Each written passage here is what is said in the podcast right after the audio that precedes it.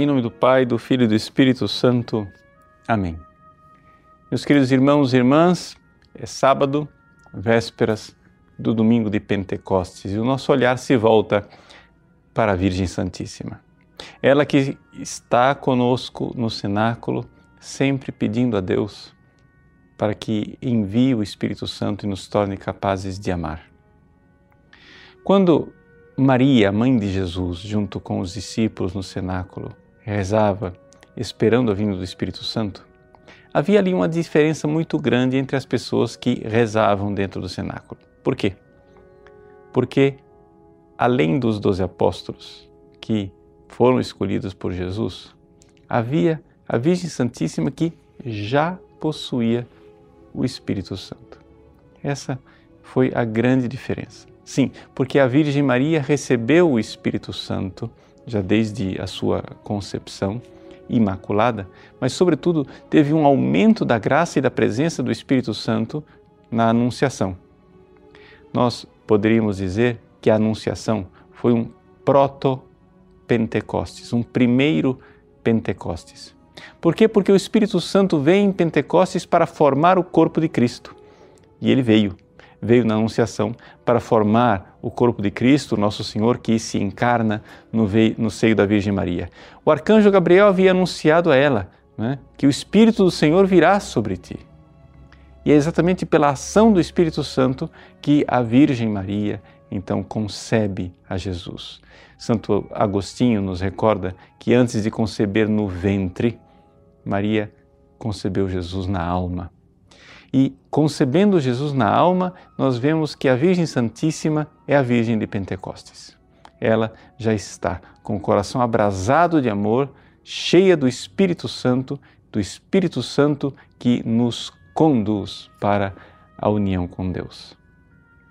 Veja, em Pentecostes o Espírito Santo se manifesta como fogo, as línguas de fogo, e como vento.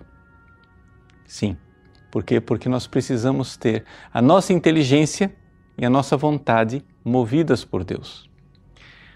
O Espírito Santo se manifesta como fogo porque ele é luz que ilumina. Ele ilumina o nosso intelecto.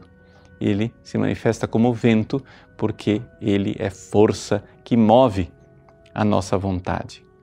Então, com a inteligência iluminada e a vontade convidada para amar a Deus, nós podemos ser aqueles que Deus pretende que nós sejamos santos. É claro que nós não conseguiremos isso com nossas próprias forças, e é claro também que nós não temos méritos nossos para alcançar o dom do Espírito Santo. Então são os méritos de Cristo na cruz, Ele que está junto de Deus intercedendo por nós, e os méritos da Virgem Maria no cenáculo, quem alcançam de Deus o dom do Espírito Santo. Ao olhar para a Virgem Maria ali com os apóstolos, Jesus vê a sua mãe bendita e mais uma vez repete o Pentecostes. Agora, para gerar, sim, o filho, mas não mais no seu ventre. Para gerar o filho, sim, mas não mais sem as dores do parto. Deus agora quer gerar os filhos que somos nós, no único Filho Jesus, membros do seu corpo, com as dores do parto de nossa conversão, com as dores do parto de nossa transformação interior.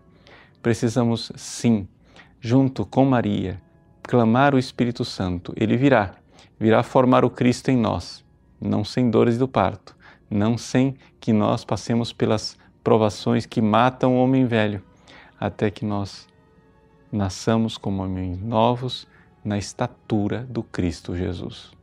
Então, vamos lá. Que na vigília desta noite, unido à Virgem Maria, unido aos santos e os anjos do céu, unidos à Igreja do mundo inteiro, nós clamemos o Espírito Santo, do qual tanto necessitamos. Ele, Pai dos pobres, vem em nosso auxílio e nos dê a graça de conhecer a verdade e amá-la até o derramamento do nosso sangue, se preciso for. Deus abençoe você. Em nome do Pai, do Filho e do Espírito Santo. Amém.